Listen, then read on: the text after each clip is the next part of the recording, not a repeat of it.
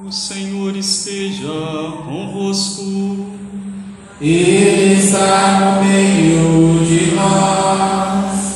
Proclamação do Evangelho de Jesus Cristo, segundo Lucas. Glória a vós, Senhor.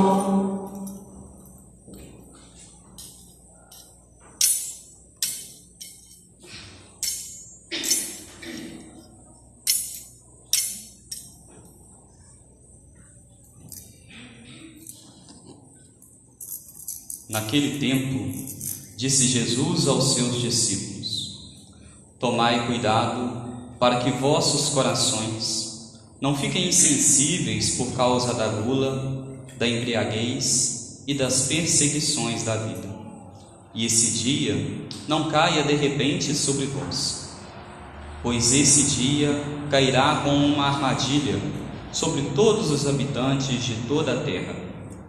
Portanto, ficai atentos e orai a todo momento, a fim de terdes força para escapar de tudo o que deve acontecer e para ficardes em pé diante do Filho do Homem. Palavra da salvação. Glória a vós, Senhor. Ave Maria, cheia de graça, o Senhor é convosco. Bendita sois vós entre as mulheres e bendito é o fruto do vosso ventre, Jesus. Santa Maria, Mãe de Deus, rogai por nós, pecadores, agora e na hora de nossa morte. Amém. Caríssimos irmãos, hoje é um dia de grande festa para esta comunidade, que nós estamos celebrando o dia de sua padroeira, o dia da Virgem Maria a Virgem Maria sob o título de Nossa Senhora das Graças.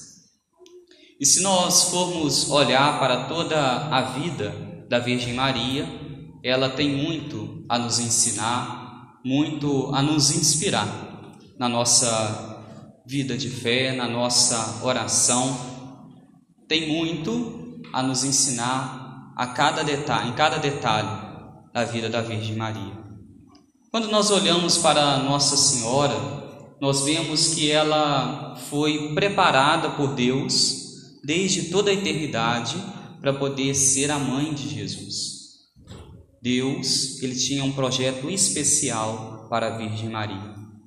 E não é diferente para conosco. Deus também tem um projeto de vida, um projeto especial para cada um de nós que somos seus filhos e filhas. Quando olhamos para a história da Virgem Maria, se nós formos retomar um pouco mais a história, nós vemos que a Virgem Maria, filha de São Joaquim e de Santa Ana. São Joaquim e Santa Ana, já idosos, não podiam ter filhos, e aí aqui é importante nós nos recordarmos que os filhos são bênçãos de Deus. Os filhos é graça de Deus. E uma vez que na época as pessoas olhavam para Santana e olhavam para São Joaquim e viam que eles não podiam ter filhos, eles eram tidos no imaginário de muitos como pessoas amaldiçoadas por Deus.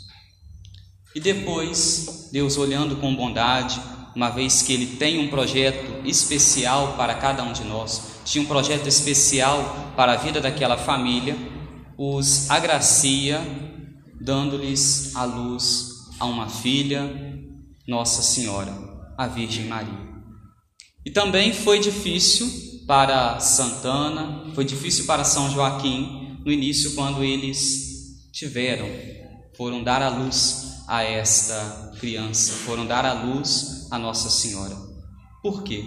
Porque no imaginário de muitas pessoas, eles foram tão amaldiçoados que agora, quando concebem um filho, já o concebem na velhice, então teriam pouco tempo para cuidar do filho, pouco tempo para cuidar da criança, pouco tempo para estar com a criança. Então nós podemos ver que a vida deles, ao olhar humano, ao olhar de muitos da época, foi um olhar de chacota, um olhar de deboche mas Deus possuía um plano de vida especial para a vida daquele casal, para a vida da Virgem Maria, para a vida de Nossa Senhora. Por isso, logo aos três anos, Nossa Senhora é apresentada no templo.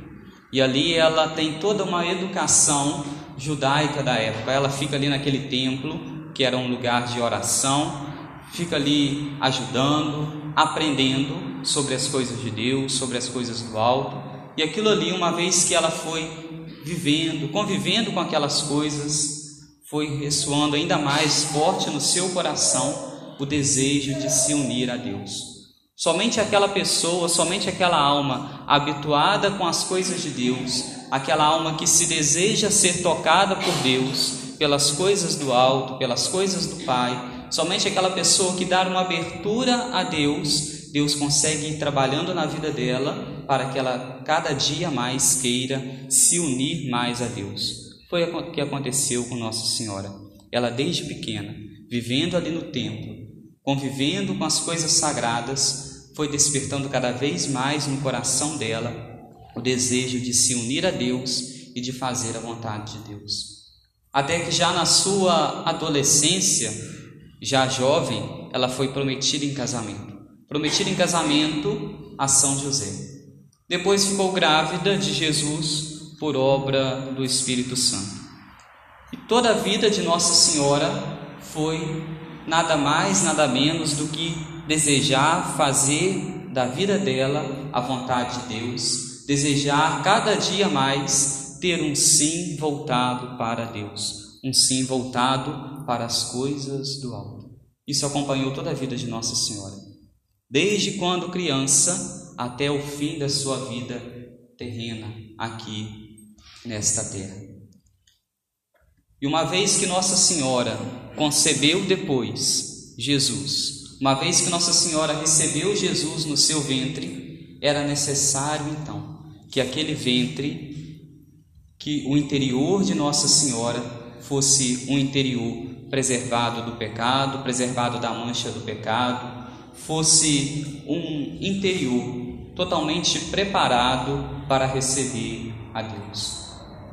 Se nós formos olhar tudo aquilo na nossa igreja que vai receber a Deus, nós preparamos e preparamos com todo carinho. Preparamos com todo carinho nas nossas igrejas, por exemplo, o altar, porque é no altar que nós recebemos Jesus, é no altar que nós consagramos a Eucaristia, então preparamos o altar com todo zelo, com todo carinho. Preparamos com todo zelo, com todo carinho o sacrário, onde são colocadas as reservas eucarísticas, onde é depositado o corpo de Jesus, a Eucaristia, e não deve ser com menos cuidado, com menos zelo, a preparação da nossa alma, do nosso coração para receber Jesus Eucarístico.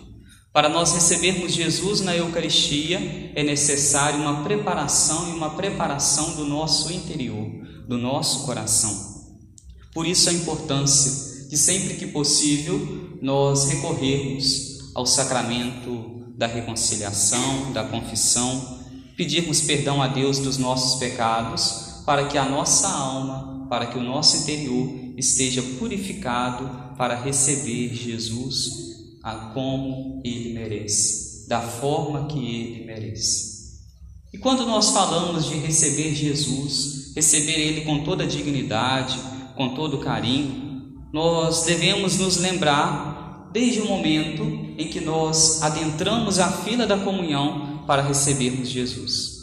Neste momento é o momento onde a nossa alma começa a se unir ao Cristo, começa a se unir ao corpo de Jesus. Então é necessária uma preparação, uma preparação do nosso interior.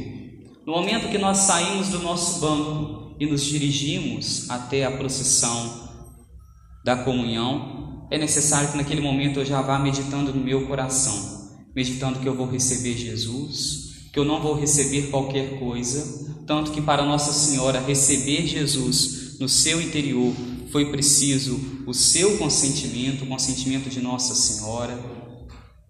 Quando a pessoa vai receber Jesus na Eucaristia, se faz toda uma preparação fazendo a preparação da catequese para receber a primeira Eucaristia. Tudo isso é sinal da grandiosidade daquilo que nós recebemos. Por isso entramos na fila já em clima de oração para receber Jesus. E chegando logo diante do sacerdote ou do ministro extraordinário da comunhão, nós devemos também, ao recebermos a comunhão, recebê-la com todo zelo, com todo carinho. E aí aqui é importante nós ressaltarmos que para receber Jesus com zelo, com carinho, imitando Nossa Senhora, que recebeu Jesus com zelo, com carinho no seu interior, nós poderíamos dizer que Nossa Senhora foi aquela primeira que comungou Jesus. Não que comungou Jesus nas espécies eucarísticas como nós, mas que comungou Jesus trazendo no seu ventre, trazendo no seu coração, fazendo com que ela e o Cristo se tornassem um. E no momento que nós recebemos a comunhão, nós nos tornamos um com Cristo. Então, como nós recebemos a comunhão? Nós recebemos a comunhão com todo zelo, com todo carinho, fazendo, depositando ela nas nossas mãos, fazendo ali um trono para Jesus, fazendo um trono e uma manjedoura para receber Jesus nas nossas mãos. Mas a igreja nos ensina que existem três formas de nós comungarmos. Esta é a primeira forma. Nós fazemos um trono e uma manjedoura para receber Jesus que nasceu na gruta de Belém numa manjedoura, e Jesus que hoje é Rei dos céus, Rei da terra, Rei do universo, nós fazemos para ele um trono. No entanto, quando nós recebemos Jesus na nossa mão, corre-se o grande risco de pequenos fragmentos ficarem ali nas nossas mãos e por, por às vezes desleixo, por não percebermos, o Cristo Eucarístico que nós tratamos com todo zelo, com todo carinho, preparamos, como eu dizia, o altar para receber Jesus, às vezes fica na nossa mão aquele pequeno fragmento e a igreja nos ensina que mesmo no menor fragmento está Jesus. Então nós voltamos para o nosso banco, aquela nossa mão que recebeu Jesus ali às vezes com algum fragmento encosta em algo, encosta na nossa roupa, cai no chão, e aí nós vemos Jesus depois sendo o que? Profanado por que profanado? Porque eu saí da fila da comunhão, outras pessoas foram passando, às vezes aquele pequeno fragmento caiu no chão e Jesus depois vai sendo pisoteado pelos outros sem nós nos tornarmos conscientes. Por isso, uma outra forma que a igreja nos ensina de nós recebermos a comunhão é de nós recebermos ela diretamente na nossa boca. Nós chegamos diante do ministro, ele diz: O corpo de Cristo, nós abrimos a nossa boca e deixamos com que Jesus seja recebido no nosso interior. Nós nos abrimos a Deus, assim como se abriu a Deus a alma da Virgem Maria, a alma de Nossa Senhora. Neste momento, nenhum fragmento então é perdido. Tudo aquilo que foi consagrado, toda a Eucaristia que foi consagrada no altar, para adentrar o meu coração, para adentrar o seu coração, ela não é perdida, mas ela tem o destinatário para o qual ela foi consagrada, que é adentrar na nossa alma, no nosso interior e fazer morada em cada um de nós. Mas nós temos ainda uma outra forma de recebermos Jesus que a igreja nos ensina. Nós podemos receber Jesus diretamente na nossa boca e quando nós nos aproximamos, nós nos ajoelhamos. Por que receber a comunhão na boca e de joelhos? É uma outra forma autorizada pela igreja, porque diante de Jesus, diante daquele que é o Rei dos Reis, daquele que é o Senhor dos Senhores, a Bíblia nos ensina, as Sagradas Escrituras nos ensinam que diante de Jesus todo joelho se dobre, no céu, na terra, nos infernos. Então, quando nós recebemos Jesus, imaginemos aqui, se Jesus hoje chegasse diante de você, o que você faria? Se Jesus aparecesse para você, nós não teríamos palavras para poder falar para Ele, nós não teríamos, às vezes, palavras, seja para poder pedir, seja para agradecer. O que nós poderíamos fazer que iria agradar muito a nosso Senhor? Nos ajoelharmos e nos colocarmos à disposição dEle. Aliás, quando nós nos ajoelhamos, nós nos colocamos como pequenos e deixamos com que aquele que está diante de nós esteja maior que nós, esteja acima de nós. E quando nós nos ajoelhamos então diante de Jesus, nós nos colocamos pequenos diante dele e deixamos com que ele se torne grande, se torne superior a nós. Neste momento, então, nós prestamos a Deus um ato de reverência e prestamos a Deus um ato de adoração. Então são essas três formas de nós recebermos Jesus. Recebemos Jesus nas nossas mãos, na nossa boca, na nossa boca e de joelhos. Lembrando que a forma mais digna é recebermos Jesus na boca e de joelhos. E aí, aqui, às vezes, uma vez que nós estamos neste período de epidemia, muitas vezes podem se perguntar: mas receber Jesus diretamente na boca, vai receber Jesus na boca de um, na boca de outro? Ouso dizer que durante este tempo que sou padre, às vezes que entreguei a comunhão diretamente na mão das pessoas, é impossível você entregar a comunhão na mão e não tocar na mão da pessoa. Mas é diferente quando nós entregamos a comunhão já diretamente na boca, porque nós tocamos na ponta da Eucaristia e a outra ponta é encostada na língua da pessoa. Então é impossível que, aqueles, que os dedos do sacerdote, que os dedos do ministro toque a boca daquela pessoa que está comungando. É muito difícil quando isso acontece. Comigo, por exemplo, nunca aconteceu. Então, nós podemos assim comungar, sem termos medo, mas prestando a Deus a nossa reverência, a nossa adoração. É claro, por vezes, quando nós decidimos fazer isso, muitos podem olhar para nós com um olhar meio estranho, não compreender, sermos às vezes até mesmo incompreendidos, mas é importante nós nos recordarmos e nos lembrarmos que na vida de Santana e de São Joaquim, quando eles quiseram fazer a vontade de Deus, quando quiseram receber Jesus em seus lares, recebendo primeiro a Virgem Maria, muitos na sociedade, muitos na época, olharam com indiferença para eles. Muitos na época olharam com indiferença para Nossa Senhora e para São José. Mas eles não desanimaram na fé que eles tinham, na fé do nosso Deus. Eles permaneceram firmes, permaneceram fiéis e foram até o fim hoje são santos, são santas da nossa igreja. Por isso nós devemos receber a comunhão e recebê-la com todo carinho, com todo cuidado, com todo o zelo. O evangelho de hoje, a liturgia de hoje nos chama a nossa atenção. Nos chama a nossa atenção a termos o nosso olhar voltado para Deus. A liturgia de hoje nos faz alguma, alguns questionamentos com relação à gula, as preocupações da vida, tantas questões que são colocadas aqui, por quê? Porque essas coisas tiram o nosso foco. Tiram o foco que de Cristo ser o centro das nossas vidas, de Cristo ocupar o nosso interior. Quando nós colocamos outras coisas em primeiro lugar, corremos o grande risco de depois colocando uma coisa, outra e outra e outra como prioridade na minha vida, eu esqueço de Deus, eu esqueço de Nosso Senhor, eu esqueço da Virgem Maria. Mas quando eu dedico a Deus um momento de oração, quando eu recebo a Eucaristia de uma forma digna, quando eu participo da Santa Missa com devoção, quando eu procuro o sacerdote para me confessar, procuro o sacerdote para receber uma bênção especial, Procuro o sacerdote para me aconselhar nesses momentos, eu vou crescendo.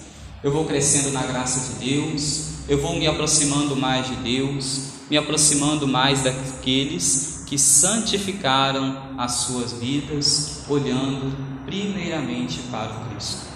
Por isso, hoje, de modo muito especial, ao olharmos para Nossa Senhora, Nossa Senhora das Graças, peçamos a ela, peçamos a ela a graça de permanecermos firmes e fiéis a Deus. Muitos fiéis, muitos devotos, hoje aqui nesta igreja estão para pedir e para agradecer a Deus, pedir e agradecer a Santíssima Virgem Maria, Nossa Senhora das Graças. Ela não é somente conhecida como Maria. Maria nós quando nós nos referimos a Nossa Senhora somente como Maria, nós podemos dizer que nós estamos tratando ela com certo desrespeito. Nem mesmo uma pessoa que tem o seu nome como Maria, nós chamamos ela somente de Maria. Às vezes nós chamamos ela de Dona Maria, sempre prestamos a ela uma certa reverência. Com a mãe de Jesus não é diferente. Com a mãe de Jesus nós não devemos chamar ela somente de Maria, mas nós chamarmos ela de a nossa mãe, a mãe do céu, a Santíssima Virgem, Nossa Senhora, Nossa Senhora das Graças, sempre atribuirmos um outro título além do título Maria, para que ela seja ela que disse sim a Deus, ela que soube dizer sim ao anjo e consequentemente disse sim a Deus, possa ir trabalhando, trabalhando na nossa vida, trabalhando no nosso interior, para que nós façamos a vontade de Deus, a vontade do Pai. Por isso hoje peçamos, peçamos a Nossa Senhora a graça de nos unirmos cada vez mais a Deus. Porque aquele que se une a Deus, aquele que se aproxima de Deus, Deus vai agraciando ele com outras graças que são tão necessárias na sua vida. Por isso, embora você tenha hoje às vezes muitos pedidos para fazer a Nossa Senhora, peça a ela o desejo de se unir mais a Deus, de estar mais perto de Deus, porque estando mais perto de Deus, Deus, como aquele que é nosso amigo, como aquele que perto de nós está, próximo de nós está, vai então, consequentemente, nos concedendo as graças tão necessárias. Certa vez perguntaram a Nossa Senhora, em uma de suas aparições, a aparição de Nossa Senhora das Graças, o que eram os raios que estavam saindo de suas mãos. Alguns raios maiores e outros raios menores. E ela dizia que os raios maiores são as graças que ela muitos pedem e ela concede. Os raios menores são as graças que ela deseja derramar, mas que os seus filhos, que cada um de nós não pedimos.